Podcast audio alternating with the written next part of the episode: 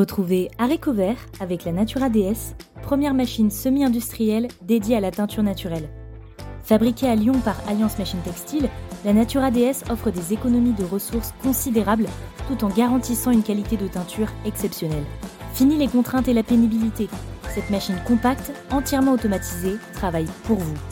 Choisissez dès maintenant la Natura DS pour développer votre activité artisanale. Bonjour et bienvenue dans le podcast Art Vert, le podcast qui vous parle d'art, d'écologie et de verdure. Je suis Pauline Leroux, ingénieure agronome passionnée de plantes et je vous emmène à la découverte de la couleur végétale et de toutes ses applications. Que ce soit dans le textile, l'ameublement, l'artisanat, la décoration et dans d'autres domaines, chaque jeudi et samedi à 7h30, je vous propose des épisodes riches avec des invités passionnants pour approfondir le sujet de la couleur végétale sur toute la chaîne de valeur. Mon but Fédérer et démocratiser la couleur végétale dans nos vies. Alors, c'est parti Bonne écoute Alors, bonjour à tous, je suis ravie d'accueillir sur le podcast euh, Cécilia Aguirre. Bonjour Cécilia. Bonjour, ravie d'être Alors, merci. Alors Cécilia, première question, est-ce que tu peux nous expliquer qui tu es, ton parcours et ta formation? Alors, euh, bah, je suis Cécilia Aguirre. Mon parcours, c'est un long parcours vers, vers le végétal, en fait. Et en fait, bah, j'ai eu une première approche jeune adulte de la couleur quand j'étais au Sénégal et une première approche de la pratique de la couleur, mais qui était vraiment avec les teinturières et de la couleur de synthèse de base, comme on le fait très mal en Afrique. Et ensuite, euh, j'ai entamé une formation de restauratrice d'œuvres d'art textile, où là, euh, j'ai eu euh, une formation un peu plus, on va dire, carrée au niveau de la teinture. parce que ce qu'on recherche en restauration, c'est teindre pas les tissus anciens bien sûr, mais les, des tissus nouveaux et des fils qui vont nous servir à restaurer, à consolider euh, des œuvres anciennes. Euh, et quand j'ai fait ma formation, bah, j'ai appris la teinture synthétique avec cette précision de, de, de, recherche de couleurs et de reproductibilité en fait. D'accord. Et euh, on a eu un petit module aussi en technique ancienne sur la couleur et euh, en, en, textile, on a abordé la teinture naturelle et euh, vraiment de façon très très ponctuelle. Et ça m'a, euh, j'ai adoré en fait et j'étais, euh, j'avais très envie de, de, de poursuivre. Euh, je me suis beaucoup questionnée et j'ai beaucoup questionné aussi euh, les enseignants et les professionnels de la restauration à ce moment-là pour euh, euh leur demander pourquoi on n'avait pas ces on, on teignait pas en naturel. Et j'ai beaucoup de public en fait les premières années euh, en tant que jeune professionnelle, quand je parlais de mon métier, les gens euh, avec des étoiles dans les yeux euh, me disaient ah vous faites de la teinture végétale alors? Et, ben, moi je disais non, je je sais pas. on m'a dit que c'était pas solide, que c'était pas faisable, c'était pas reproductible. Je je sais pas faire, je fais pas. Voilà. Et à force de questions comme ça, et moi-même d'être euh, confrontée à des œuvres qui ont des siècles et qui ont encore des couleurs euh, magnifiques, euh, je me suis dit mais en fait c'est quoi cette réponse à l'emporte-pièce? Ça, faut, faut, aller creuser.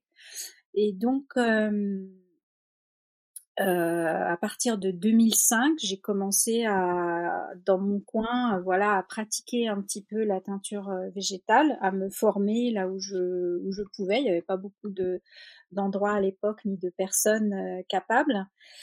Et puis, euh, euh, je me suis inscrite à, au premier symposium sur les teintures naturelles qui était organisé par Dominique Cardon, qui avait lieu à Hyderabad en Inde.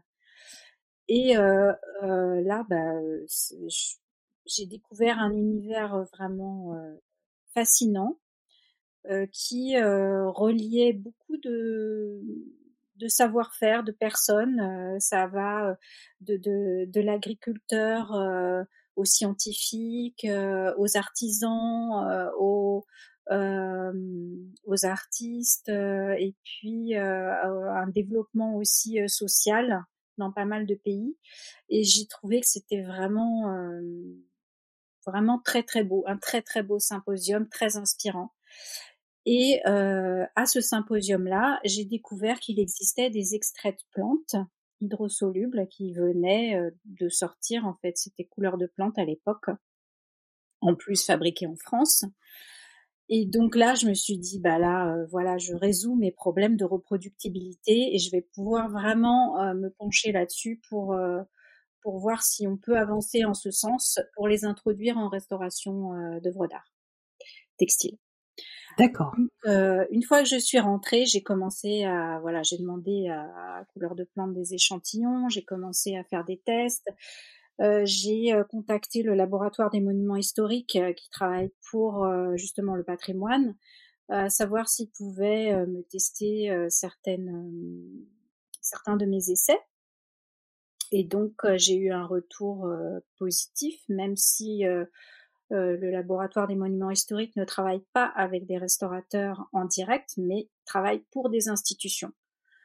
Donc, euh, j'ai eu la chance de pouvoir faire des premiers tests qui m'ont prouvé que euh, mon idée était intéressante et que je, ils m'ont incité justement à trouver un moyen pour pouvoir travailler avec eux et poursuivre ces recherches. Donc, le moyen que j'ai, qu'on a trouvé, c'est d'avoir une bourse d'études et, et à ce moment-là, euh, j'avais euh, vraiment, un, on va dire, un, une, une, légitimité pour travailler avec le laboratoire. Et à partir de ce moment-là, eh ben, bien sûr, j'ai continué à me former. Euh, donc en France, euh, j'ai fait euh, voilà une, une, formation vraiment sur mesure avec Michel Garcia qui m'a beaucoup apporté. Euh, avant de partir pour mon grand voyage, donc ma bourse c'était la bourse Carnot, qui incite euh, en fait les, les, les, des projets de recherche euh, à l'étranger. Donc il fallait que je parte à l'étranger. un bon prétexte. Et donc, j'ai fait un, magnifique voyage où j'ai eu plusieurs étapes de travail au Brésil, en Afrique, en Inde voilà, c'était les trois étapes principales de, travail où j'ai pu continuer mes recherches, mes tests avec les extraits que j'avais découverts, les extraits tinctoriaux, que j'ai pu euh, mettre au point finalement euh, une méthodologie euh, pour pouvoir, euh, pour que mes collègues en fait, parce que moi je suis restauratrice, donc on, fait tout en fait en tant que restauratrice. On doit être capable de faire aussi bien les teintures que euh, des lavages, que vraiment la, restauration proprement dite. Et la couleur est vraiment très très importante pour nous. En tout cas, on a vraiment l'œil sur la précision. Et j'ai mis en place une méthodologie pour la recherche de teintes, l'échantillonnage et euh, qui, qui permettent une reproductibilité, bien sûr, avec euh, des, des plantes et des méthodes grand teint, parce qu'on a une haute exigence euh, en termes de qualité en conservation-restauration d'œuvres d'art. D'accord. Donc voilà, ça c'est en gros le parcours qui m'a amené à, à la teinture végétale. Et à partir de 2012, euh, j'ai commencé à former euh, d'abord euh, mes collègues déjà en, en place. Euh, et euh, à partir de, je sais plus en quelle année j'ai commencé, mais j'ai commencé à donner des cours à l'Institut national du patrimoine, donc qui forme les restaurateurs euh, Aubervilliers et, euh, et voilà. Et je donne euh, maintenant je forme mes futurs collègues euh, au sein de l'école même avant qu'ils sortent. Donc euh, les étudiants ont des cours en colorant de synthèse et aussi en colorant naturel voilà. À eux après de choisir ce qu'ils voudront utiliser dans leur dans leur pratique selon les objets qu'ils auront sous les yeux etc j'avais, du coup des, des, précisions. Donc, la formation que vous avez faite à la base, c'est vous n'avez pas de nom. Est-ce que vous pouvez euh... Bien, Alors, c'est euh, l'Institut national du patrimoine en section restauration d'œuvres d'art.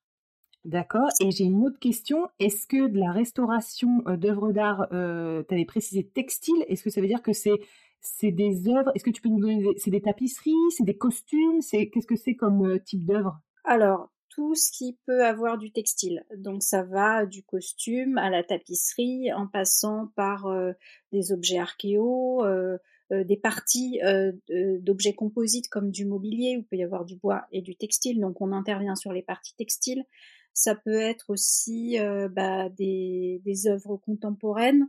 Euh, des, objets euh, d'art populaire euh, ou des objets techniques. J'ai des collègues qui ont travaillé pour des, des montgolfières ou des, des avions, enfin tout ce qui peut avoir du textile et qu'on peut retrouver dans des musées ou des monuments historiques.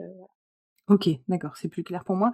Et alors la nuance entre restauratrice d'œuvres d'art et teinturière, en fait, tu m'expliquais que donc la restauratrice, elle, en fait, elle supervise l'ensemble de la restauration de l'œuvre d'art, si je comprends bien?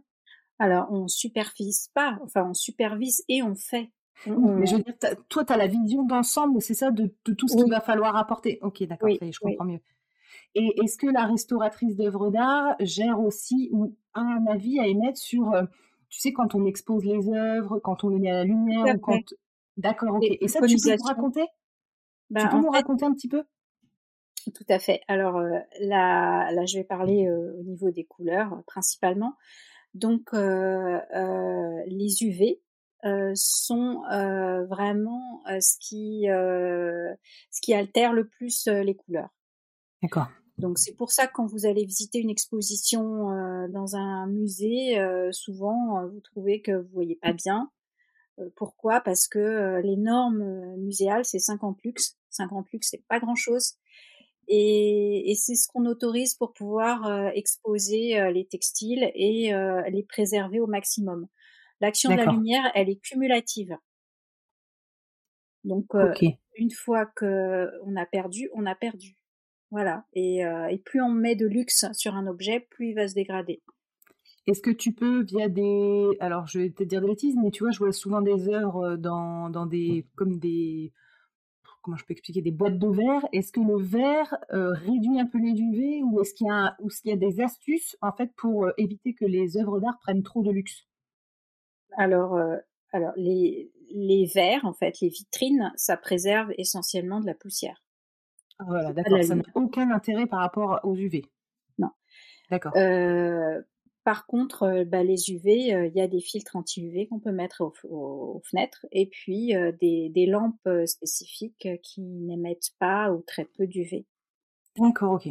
Bon, bah, il y a des appareils qui existent qui permettent de, qui sont des luxmètres, qui permettent de, mesurer la, quantité de lumière que reçoit, enfin la quantité d'UV que reçoit l'œuvre d'art. UV non, mais de lumière, oui. D'accord, ok. UV, euh, euh, bah, on sait quelles, quelles ampoules on utilise et quels, quels sont leurs, euh, spectres, y compris dans les, dans les UV. Ok. choisir. Dans les, dans les formateurs dont tu as parlé dans ton accompagnement pour... Euh, tu as parlé de Michel Garcia. Est-ce qu'il y avait d'autres noms euh, que tu peux citer de personnes qui t'ont accompagné dans ton parcours? À un moment, tu disais, je me suis rapprochée des, des professeurs ou des personnes de l'époque. Est-ce que tu as des noms que tu voudrais euh, citer sur ces personnes-là? Alors, donc j'ai fait mes premières formations, c'était au, à Okra, conservatoire des Ocres, dans, à, dans le Luberon. D'accord. Et j'ai fait une formation avec une italienne à l'époque qui ne vient plus là, Rosella Cilano, je ne sais même pas si elle a la retraite ou pas. Rosella Cilano, j'ai fait une formation avec Aboubakar Fofana qui m'a voilà qui est un grand ami et qui euh, qu'il faudra interviewer aussi. Ça fait déjà quatre fois qu'on sort son nom, il faut que il faut que j'y aille là, c'est bon là, la quatrième fois il faut que je l'appelle. Ok. Si vous avez mes coordonnées d'ailleurs, je veux bien que vous me les envoyiez, ça me fera c'est top. Ouais, ok. Et puis, euh, j'ai fait une autre formation aussi avec Karine Delaunay, qui aujourd'hui est, à la retraite, mais euh, qui est aussi une personne euh, très très riche et intéressante. Voilà. Ça, c'était mes premières formations. Et puis après, j'ai vu Michel Garcia. Et ensuite, dans mon voyage, j'ai été aussi en contact avec des teinturiers au Brésil, en Inde, en Afrique, bah, c'était Aboubacar. Hein, je suis allée chez lui. Et, est-ce que justement, j'avais posé la même question à Dominique Cardon, est-ce que justement il y a donc il y a une universalité dans le fait de teindre avec les plantes, un savoir-faire ancestral, etc. Mais est-ce qu'il y a des particularités entre l'Amérique du Sud, l'Afrique, l'Inde? Est-ce qu'il y a des, choses que vous avez, enfin, je vais y arriver, que tu as pu capter de différentes, sur différentes techniques, sur différents procédés. Est-ce que tu as des petites anecdotes comme ça sur les différents savoir-faire?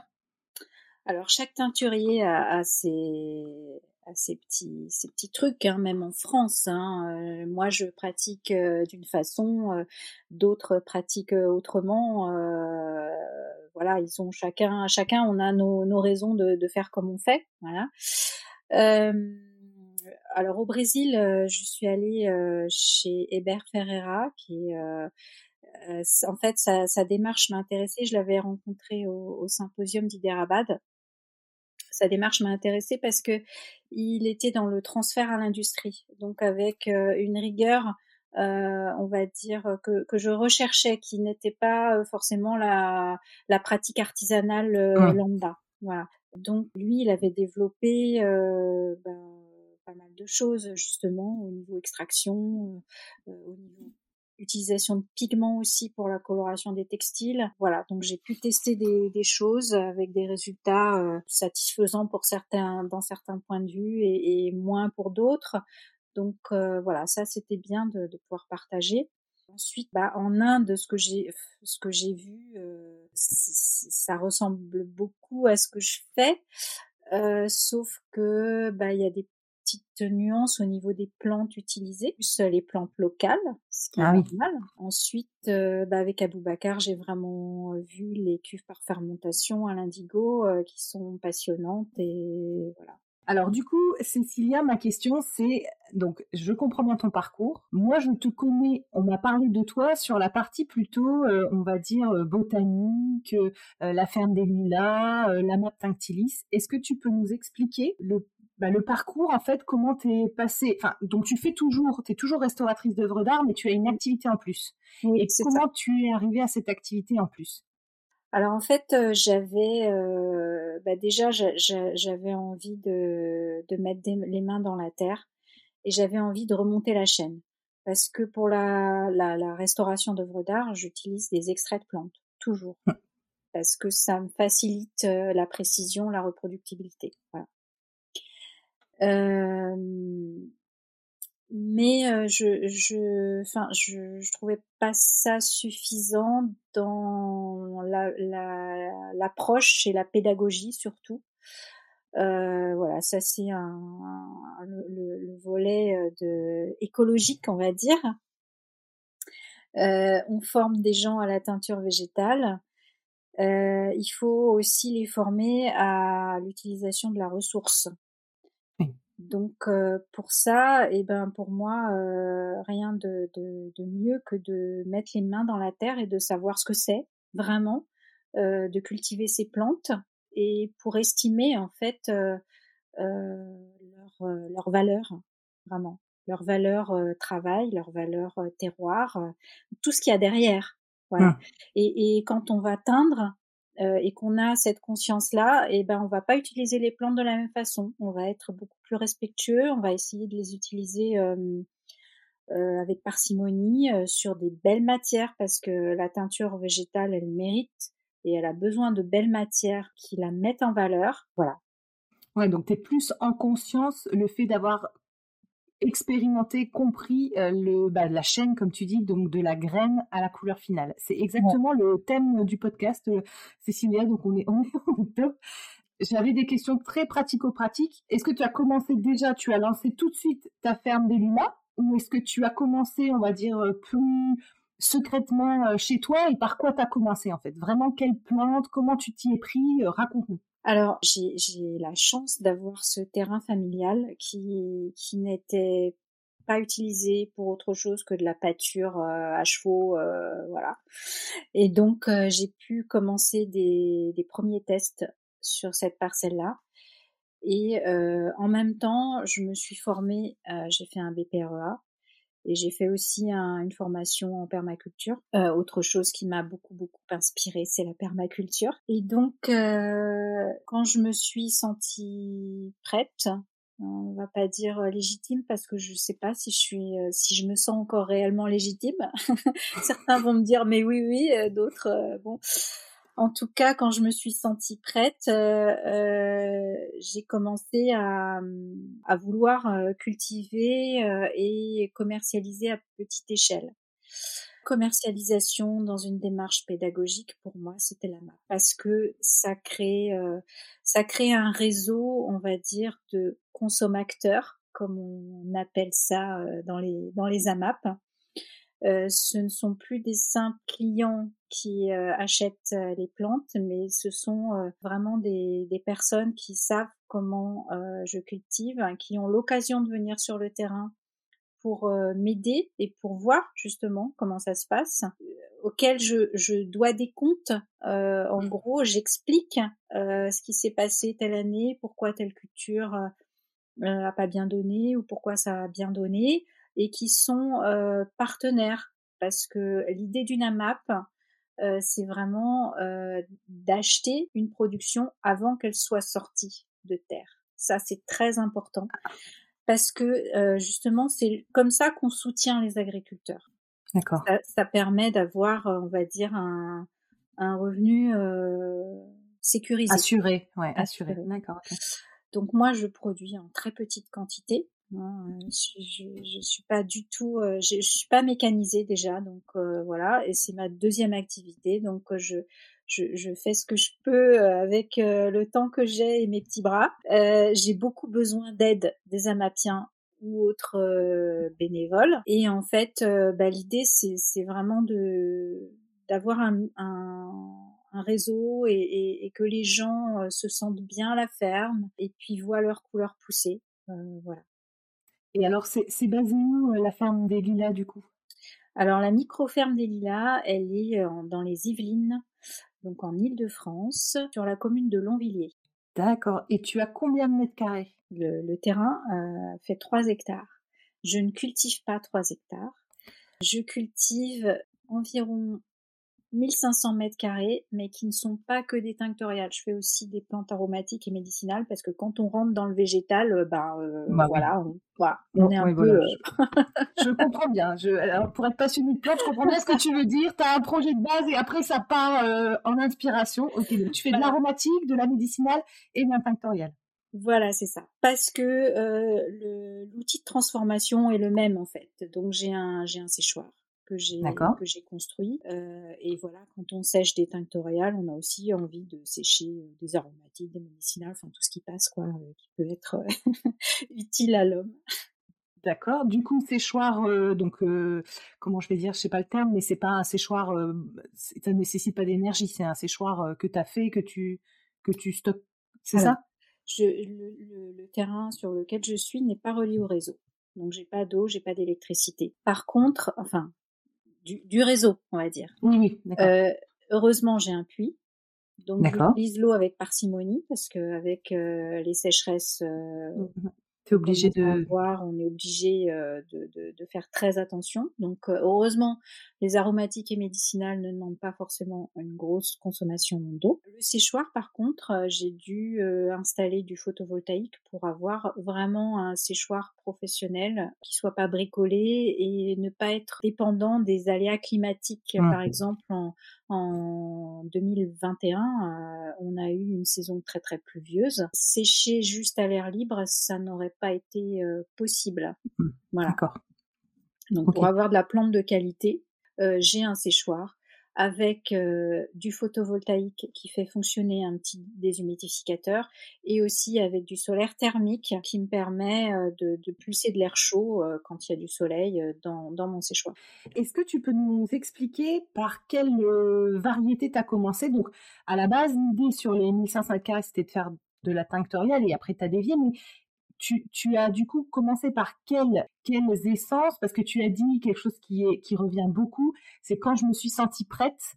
Euh, comment tu t'es préparée? Tu as lu Tu as tu as été voir d'autres jardins tinctoriaux? Est-ce que tu as, creusé tous les bouquins qu'on peut avoir? Comment tu t'es préparé et par quoi tu as commencé?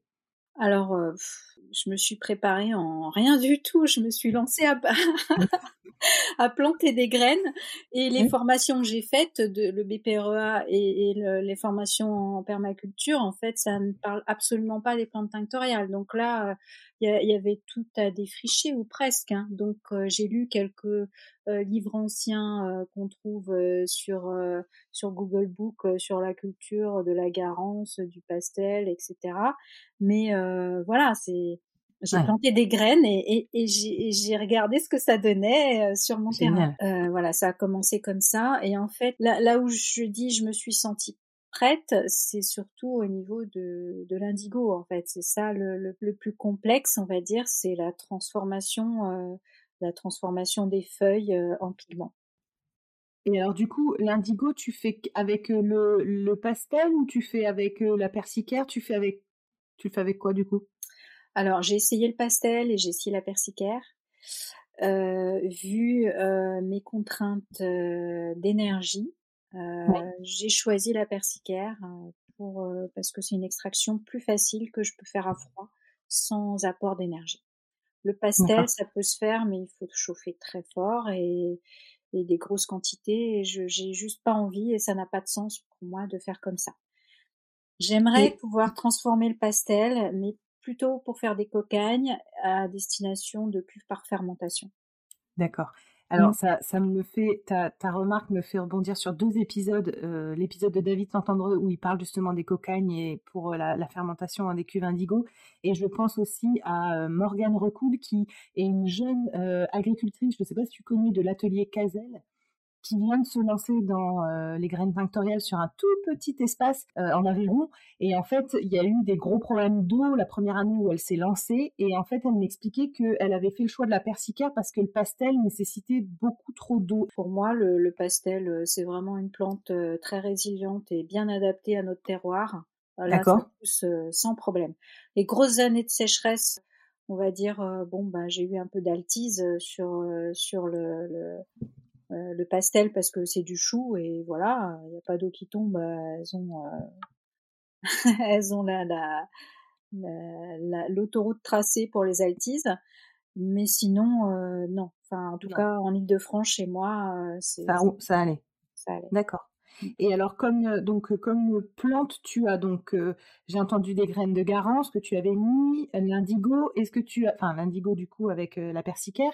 Est-ce que tu as d'autres variétés dont tu peux nous parler, nous donner des petites anecdotes sur le niveau de facilité, de difficulté? Est-ce que tu rencontres toi tous les jours sur le terrain? Oui, alors que je les d'autres plantes que je cultive, j'ai aussi de la gaude, donc euh, Reseda luteola, euh, qui est très bien adaptée chez moi. Je, suis sur un terrain sablo-limoneux et les plantes euh, tinctoriales, aromatiques se, se, plaisent bien. C'est très drainant, donc quand il y a bah, des cas de sécheresse, là moi je paille beaucoup pour essayer de retenir au maximum l'eau et éviter l'évaporation en fait. Mmh. Euh, ça, c'est essentiel sur mon terrain et je pense même sur d'autres terrains en général, ça devrait être essentiel, la couverture du sol. Et par contre, euh, la persicaire a quand même besoin d'eau. Elle, je l'irrigue un peu, euh, au moins une fois par semaine. L'année dernière, là, avec la sécheresse, c'était au moins une fois par semaine. Sinon, toutes les autres plantes, elles poussent comme elles poussent. Voilà. D'accord. Donc, ce qui permet qu'elles soient aussi, je crois que Patrick en parlait un petit peu dans son podcast, que euh, bah, les plantes, euh, elles sont aussi un peu stressées et, euh, et elles, elles, fabriquent leur colorant mieux en, en, coup de, en coup de stress. Mmh. Mais il faut quand même un juste milieu, quoi. Il faut pas qu'elle crame non plus. Donc du coup, on a, on voit un petit peu donc ta surface, on voit les plantes que tu proposes. Est-ce que tu peux nous parler du travail? Tu voulais avoir les mains dans la terre. Tu pars de la graine ou tu achètes des plants? Euh, quand tu t'es lancé, tu as acheté euh, des plants ou t'es parti vraiment que de la graine? Obligation de partir de la graine parce qu'il n'y a personne qui fait des plants. du coup, quand tu es parti des graines, euh, donc semis, on suit, on suit le, enfin on va dire le mode d'emploi, on voit pousser, on observe beaucoup.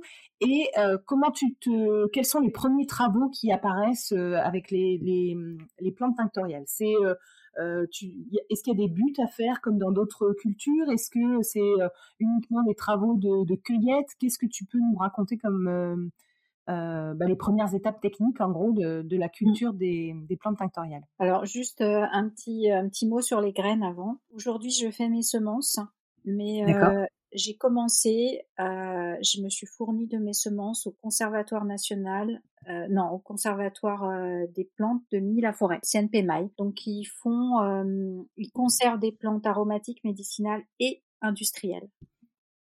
Voilà. D'accord. Donc les plantes tinctoriales font partie des plantes industrielles. Je pense que c'est important d'avoir en, en, tête en fait l'historique de la, enfin des, de la teinture en fait, de la production. Avant le 19e siècle, avant euh, l'industrie de, synthèse, euh, bah, toutes les couleurs euh, textiles, en tout cas, étaient issues du végétal. Oui. Donc, c'était vraiment de l'industrie là. On avait des hectares, on avait des hectares de culture, et on n'en avait pas, on n'en avait pas assez chez nous. Hum. On allait exploiter des, des surfaces dans les colonies. Donc ça, c'est ça dont tu parles quand tu parles de plantes industrielles. Ça y est, j'ai compris. C'est celle qui servait en masse avant. À la, oui, parce que c'était on avait euh, on avait des gros besoins en, en couleurs, en plantes tinctoriales pour répondre à toute l'industrie textile. Donc ça faisait partie de l'industrie textile en fait, ces plantes-là. D'accord. Donc toi tes graines, tu es allé les chercher au conservatoire, au conservatoire donc des, de la forêt. Oui, conservatoire des plantes. Mmh. des plantes, tu as fait pousser tes graines et donc qu'est-ce qui se passe ensuite en termes de technique, comme je te disais? Qu'est-ce que tu dois faire? Quel est ton premier, on va dire, euh, travail en tant que bah, agricultrice de plantes tinctoriales? Alors le premier travail c'est le semis, comme tu l'as dit, qui n'est pas, euh, qui est vraiment une étape très importante parce que euh, suivant les, les plantes qu'on fait pousser, bah, les graines ont, ont, des conditions différentes de germination. Mmh. Donc certaines plantes vont demander de la chaleur, euh, d'autres euh, pas forcément. Euh, donc pour ça, il faut, faut, gérer un petit peu son planning pour être prêt à implanter des petites plantules qui ont germé en, au chaud, on va dire, mmh. et les installer une fois que les risques de gel à l'extérieur sont partis. Là, je parle principalement de la persicaire. Euh, qui ne supporte pas euh, le gel. Donc euh, elle, je l'implante après les seins de glace à la mi-mai. D'accord. Il n'y a plus de risque. Bah, ensuite, il faut, moi, je paille bien toutes mes plantes, comme je disais, pour retenir au maximum l'eau et ne pas avoir d'irrigation à, à, faire. Surveiller qu'elles ne viennent pas se faire grignoter par des lièvres ou des limaces. D'accord. qui arrive régulièrement sur certaines plantes, par exemple le cosmos, euh, c'est un régal apparemment. C'est vrai, ah, Donc à l'état jeune, il faut vraiment les, les surveiller, voir les voiler, prédateurs euh, viennent. Ensuite, euh, bah, la récolte, c'est alors pour la gaude, c'est quand les plantes sont en fleurs, fleurs et graines. en général, je récolte au mois de, de juin, juillet. Voilà la gaude. Les parties aériennes, euh, je les passe au hache-paille, je les coupe en petits tronçons et je les fais sécher euh, en couche fine dans mon séchoir. Pour euh, qu'est-ce qui vient après? Bah, La persicaire. Donc le travail de la persicaire, c'est vraiment récolter les feuilles et ensuite la transformation en pigment. Donc je fais trois extractions par saison. Je commence la première mi-juillet, ensuite mi-août et mi-septembre.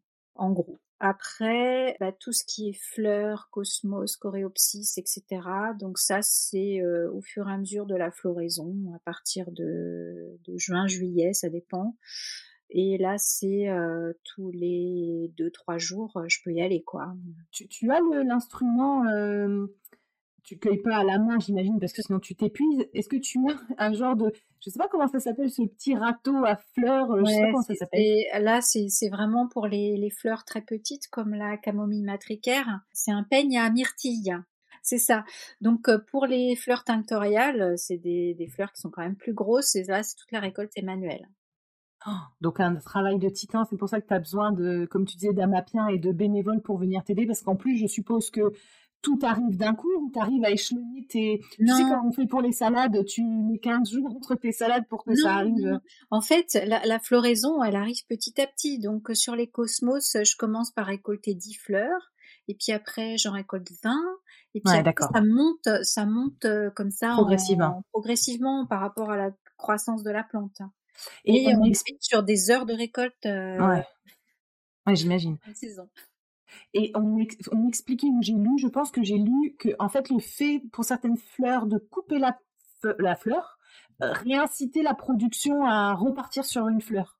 Oui, parce que pourquoi la plante euh, produit des fleurs, c'est pour euh, sa survie, sa reproductibilité. Donc, si on coupe la fleur, ben, il faut qu'elle refasse des fleurs pour faire des graines. L'objectif de la, de la, plante, c'est de faire des graines pour se reproduire. Donc, quand tu cueilles tes, tes fleurs, pardon, donc, par exemple, je vais peut-être poser des questions bêtes, mais euh, tes coréopsis, c'est pour faire euh, des extraits. T'en, en gardes une partie pour recueillir les graines, t'en gardes une partie pour les extraits. Comment tu t'organises en fait pour te dire il faut que je garde mon patrimoine génétique pour moi, mes, ma remise en culture, pour mes ventes? Comment tu gères euh, en fait tes récoltes en me disant quel est le meilleur moment Est-ce que c'est en début de floraison ou en fin de floraison pour avoir les graines? Explique-moi un petit peu parce que moi j'avoue c'est abstrait. Alors, déjà, moi, je ne fais pas d'extrait. Il n'y a que sur l'indigo que je fais de l'extrait. D'accord. Ensuite, c'est les plantes brutes. Que, brutes séchées hein, que, sur les graines eh ben en fait euh, par exemple pour euh, pour le cosmos euh, je regarde parce que les pieds sont tous un peu différents je regarde le pied qui me donne les plus belles fleurs et, ah. et je vais essayer de garder de, de moins cueillir on va dire sur ce pied là et c'est ce pied-là que je, dont je vais récolter les graines. Mais donc l'observation.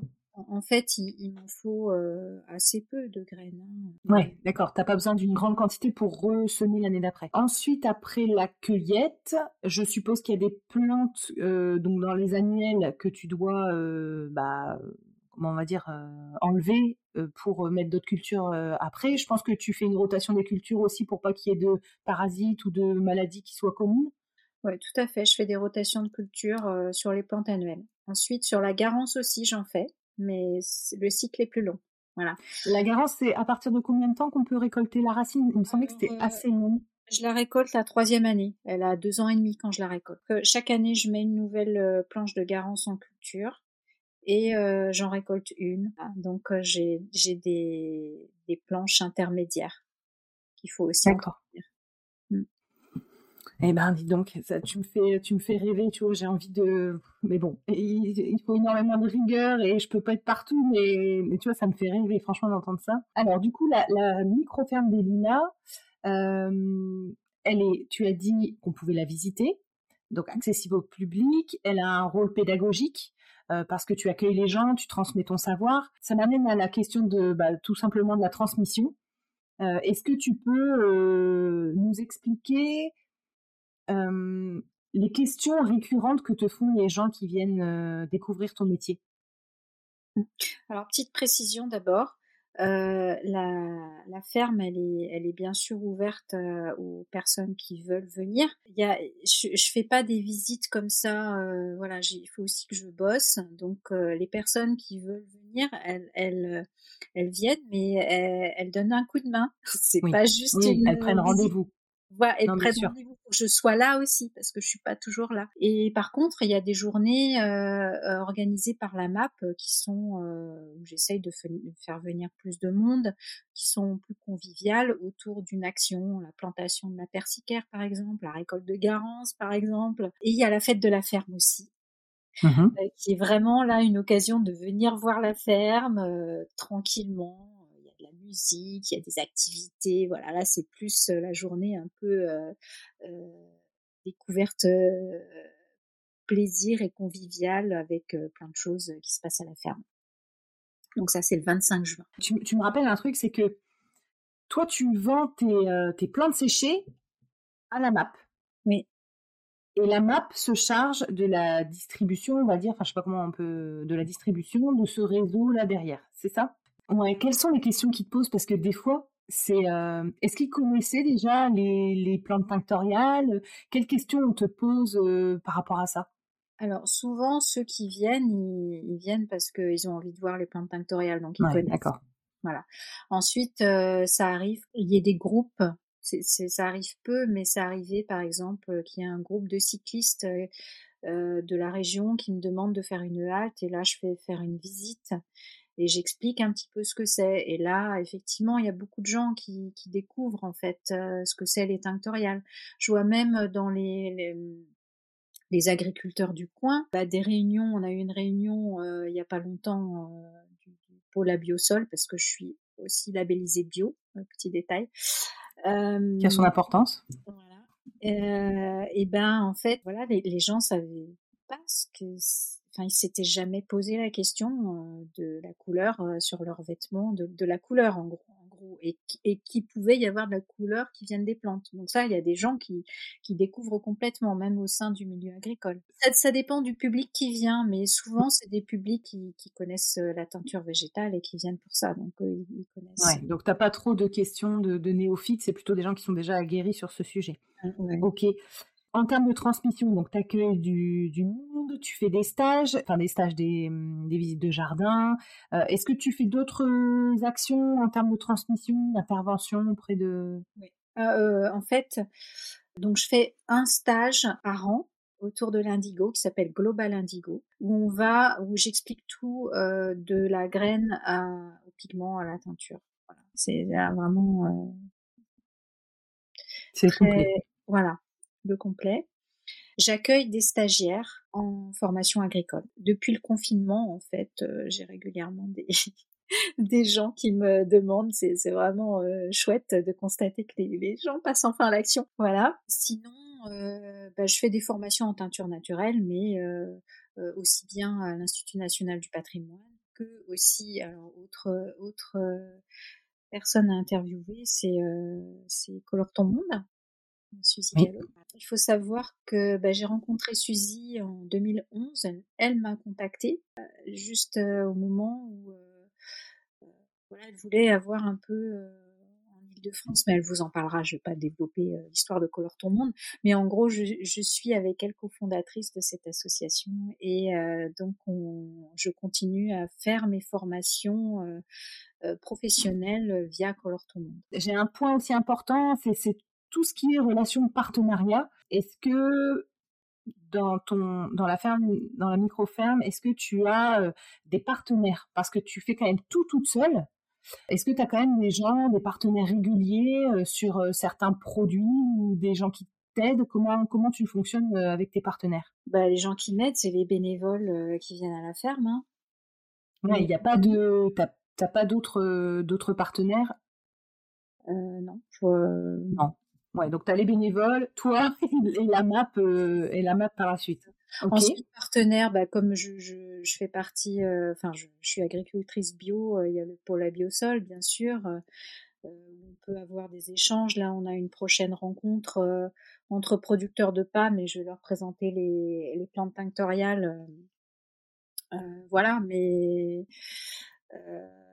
c'est tout quoi, au niveau du, de la sphère agricole. Et est-ce que tu dirais, Cécilia, qu'il y a beaucoup d'agriculteurs de plantes tinctoriales en France?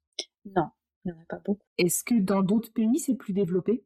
Bah, Je pense que oui, il y a d'autres pays qui sont plus, euh, qui ont une culture, on va dire, un peu plus euh, euh, agriculture couleur, l'Inde par exemple, mais encore, euh, voilà, je je sais pas, j'ai pas j'ai pas des chiffres. Et une autre question, Patrick Brenac dans l'épisode qui sort aujourd'hui précisait que euh, il y a agriculteur de plantes tinctoriales, mais il parle beaucoup de bah, de la production, de la productivité qui peut être faite sur ces parcelles, et il explique qu'il y a vraiment deux catégories, il y a les petits producteurs et les plus gros.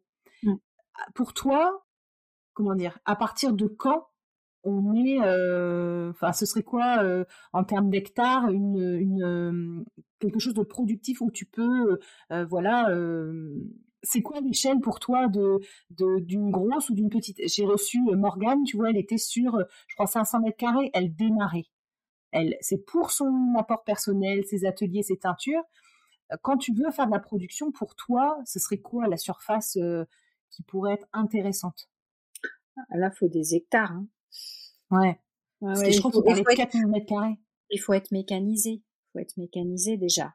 Donc euh, le champ des couleurs, hein, bah, je sais pas si c'est prévu dans les interviews, mais elles, elles, ont une échelle euh, qui est qui est pas euh, énorme, mais qui est qui est qui est mécanisée, qui est voilà, c'est c'est une autre étape encore. Moi, je, je suis petite échelle, tout manuel, donc je peux pas faire autant.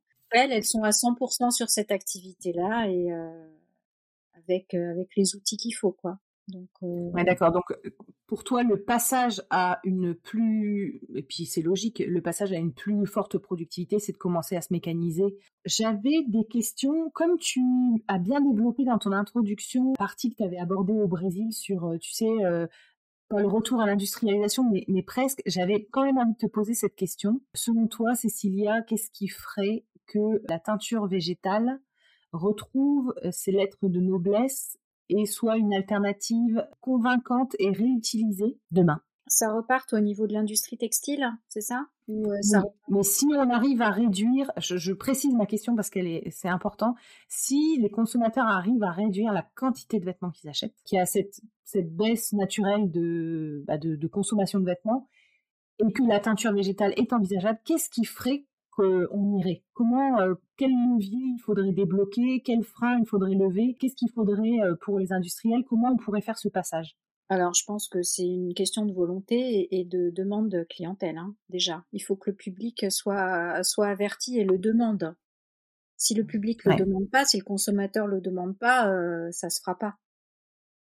Mais pour moi, donc c'est la grand qui connaît. C'est la pédagogie. Vraiment, la première chose, c'est la pédagogie. C'est ce que j'essaye de faire à ma petite échelle.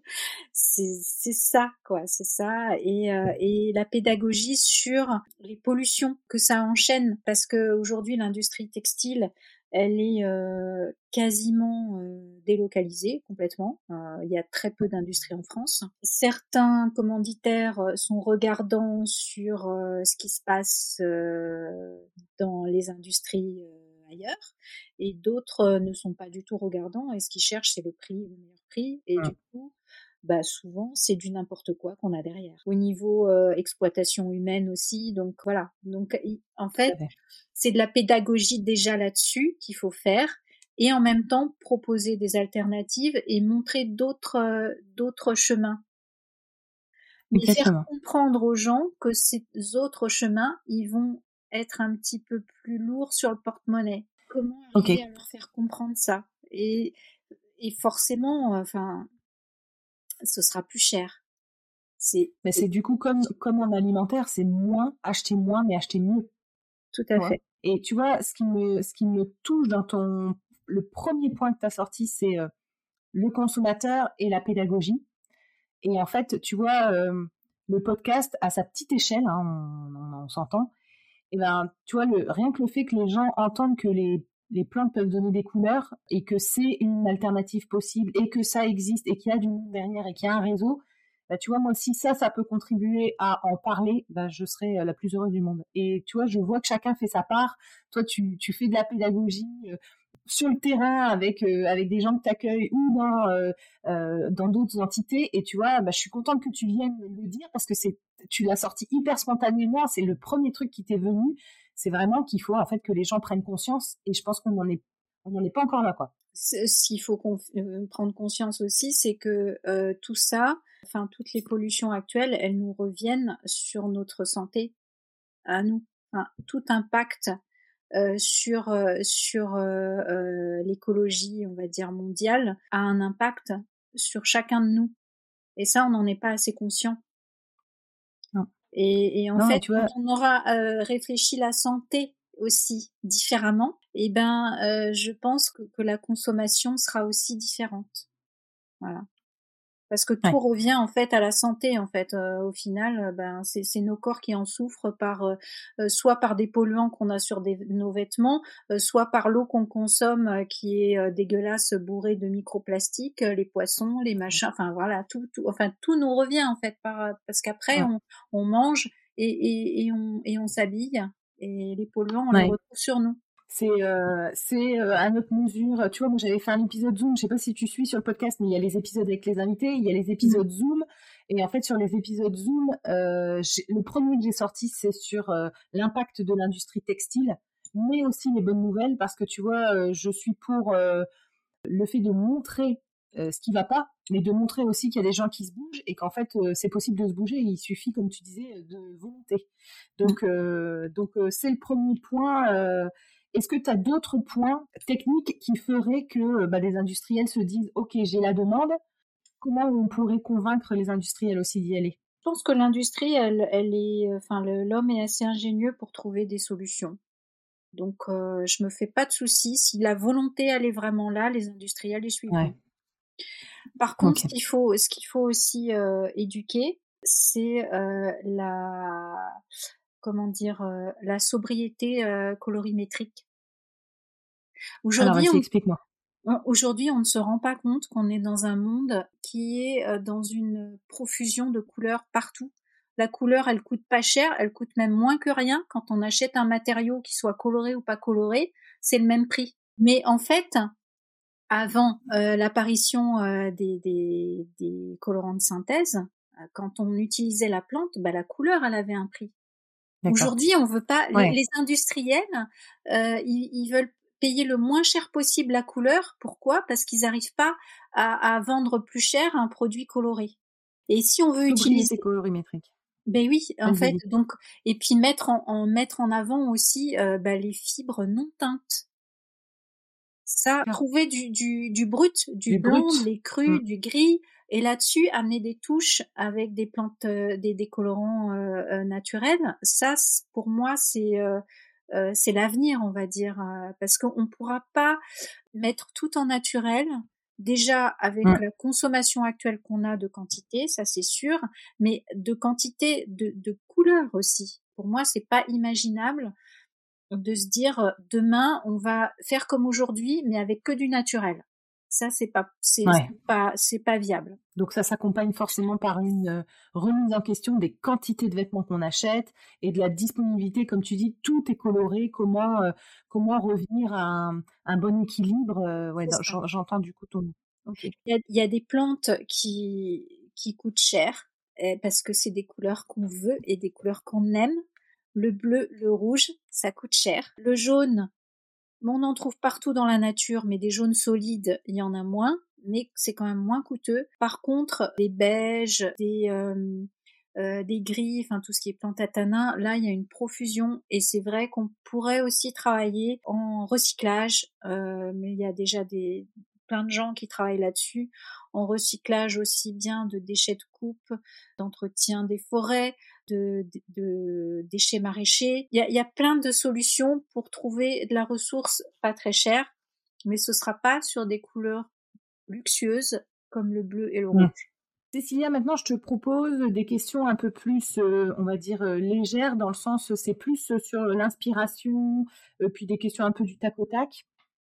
Je voulais te demander, pour toi, quelles sont les personnes aujourd'hui inspirantes et dans le monde de la teinture euh, végétale et dans le monde des plantes tinctoriales Alors, euh, j'avais regardé un petit peu ta question. Je pense qu'il y a beaucoup de personnes qui ont déjà été citées. C'est pas grave, hein, ça peut. Donc euh, voilà, en fait, Michel, c'est juste une référence par son son approche en fait, qui est voilà Michel c'est un autodidacte et, il a une approche qui n'est pas classique et, euh, et qui a beaucoup apporté justement parce qu'il n'est pas formaté ça c'est vraiment très chouette. Dominique Cardon aussi, par tout son travail pour le coup vraiment euh, scientifique qu'elle a fait et qu'elle continue à faire, qui est vraiment très très euh, très riche et qui nous apporte beaucoup euh, en tant que teinturier. Ensuite, je, je voulais citer moi des, des personnes qui, qui m'inspirent beaucoup par leur leur euh, pratique de la teinture. Donc il y a Boubacar Fofana et, aussi par le l'art qu'ils en font. Hein. Donc euh, il y, a, y, a, y, a, la pratique et, euh, et la philosophie et, et, ce que ça donne au final. Et il y a aussi une artiste japonaise, je ne sais pas si elle est encore en vie, mais qui était pour moi une, une très très très belle exposition que j'ai vue à la Maison du Japon il y a quelques années. Personne, c'est oui, c'est Fukumi Shimura. Fukumi Shimura.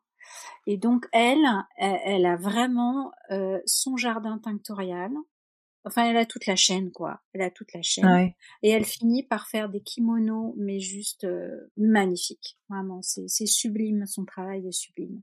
Et elle a en plus euh, développé une école où elle apprend les, euh, aux, aux, japonais, aux jeunes japonais à, à tisser. Euh, enfin voilà, à teindre, à tisser, tout ça. Donc ça, c'est vraiment une personne très inspirante pour moi, en tout cas, qui, qui a vraiment toute la chaîne en main et avec une, production artistique magnifique. Est-ce que tu peux nous recommander des, des jardins tinctoriaux euh, français ou étrangers à aller visiter? Euh, bah, J'ai pas grand-chose hein, dans ma... il y a le jardin de Loris euh, qu'a mis en place Michel, bien sûr. Euh, sinon, il y a des il y a des micro-jardins qui se mettent en place ponctuellement, mais je voilà, je, je, suis même pas sûre d'être au courant de, tout ce qui tout ce qui se fait. Euh, il y a le jardin du conservatoire euh, des plantes de Milly-la-Forêt qui a une petite section tinctoriale. Je, il va y avoir cet été, en tout cas, euh, au jardin de Luxembourg, une exposition de plantes tinctoriales. Donc ça, dans les jardins de Luxembourg, il y aura un, parcours tinctorial cet été. C'est pas encore annoncé, mais ça va se faire. Si tu étais une plante, Cécilia, une plante euh, tinctoriale, laquelle serais-tu et peux-tu nous dire pourquoi? Oh ben la persicaire indigo, hein, c'est juste. enfin, je sais pas si je serais ça, mais en tout cas, c'est la plante qui me fascine. Euh, voilà, parce que la, transformation euh, de, l'indigo, c'est une alchimie vraiment, et c'est magique, c'est toujours magique.